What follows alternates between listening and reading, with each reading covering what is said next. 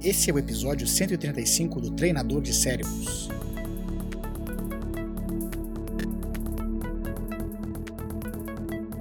A gente ouve falar muito sobre como a gente faz comparação com outras pessoas e como a gente julga outras pessoas, né?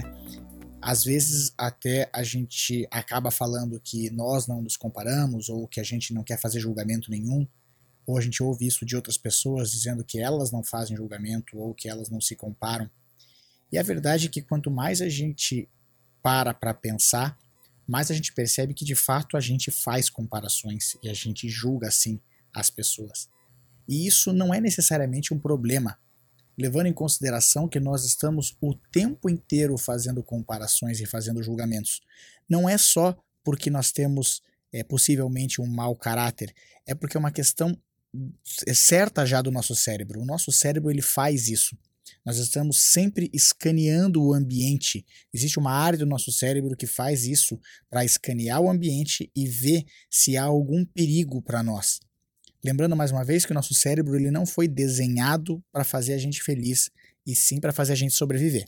Logo, quando a gente está escaneando o ambiente, nós estamos verificando se isso é perigoso ou não para nós. Logo, cada vez que a gente faz comparações ou quando a gente julga uma situação ou as pessoas, a gente está julgando para ver mais ou menos o que, que nós achamos, se isso é bom, se isso é ruim para nós.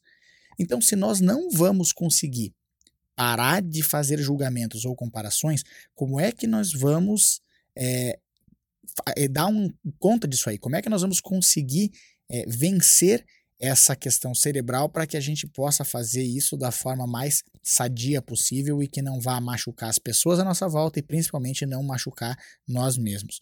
Não dá para lutar contra o senso de julgamento que a gente faz o tempo inteiro. Então, o que, que a gente tem que fazer? Inicialmente, nós temos que treinar a nossa atenção. Porque se nós estamos fazendo comparações ou fazendo julgamentos, é porque a nossa atenção está em algum ponto e isso faz com que a gente julgue ou avalie ou compare para ver o que é bom ou não para a gente. Então, a primeira coisa que a gente pode fazer é evitar embates, evitar dificuldades. E uma das coisas que a gente pode perceber que a gente tem é quando a gente se coloca em situações em que nós estamos tendo que é, fazer uma força danada para não se comparar ou para não julgar. Aí cabe bastante a questão das redes sociais, que hoje, cada vez que a gente entra, nós somos inundados por informações de pessoas que vai, vão fazer com que a gente acabe julgando ou comparando a nossa vida com elas.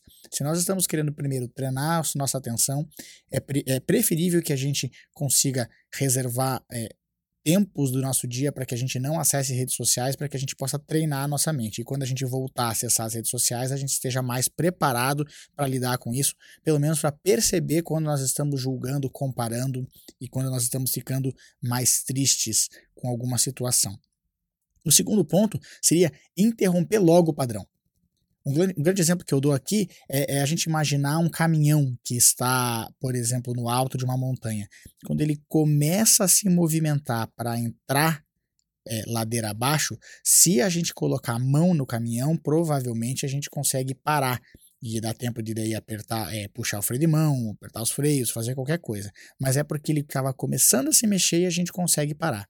Agora, se a gente deixa esse caminhão rolar mais e ele entrar é, montanha abaixo, não tem nem uma parede de concreto que consiga parar o caminhão. E assim é os nossos assim são os nossos pensamentos quando a gente trata do cérebro. Quando a gente começa a pensar em alguma coisa, ou seja, fazer essas comparações ou fazer esse julgamento, se a gente não para imediatamente e foca em outra coisa, fica cada vez mais difícil da gente parar esses pensamentos e aí eles tomam conta. É a mesma coisa quando tem uma pessoa que está de dieta e ela vê um bolo de chocolate e ela não pode comer. Se ela ficar ali na frente do bolo pensando, raciocinando, a tendência é ela começar a, a achar desculpas para comer o bolo até o momento que ela come o bolo e ela já mentalmente justificou o porquê ela iria comer o bolo. E essa é uma, uma das grandes dificuldades da gente não parar os nossos pensamentos. O terceiro ponto seria focar na nossa própria história. Tudo isso é uma questão da gente treinar. Não é tão simples, é, é, é, ou melhor, seria até simples, mas não é fácil, a gente sabe disso. Mas é uma questão que com o treino a gente vai conseguir chegar.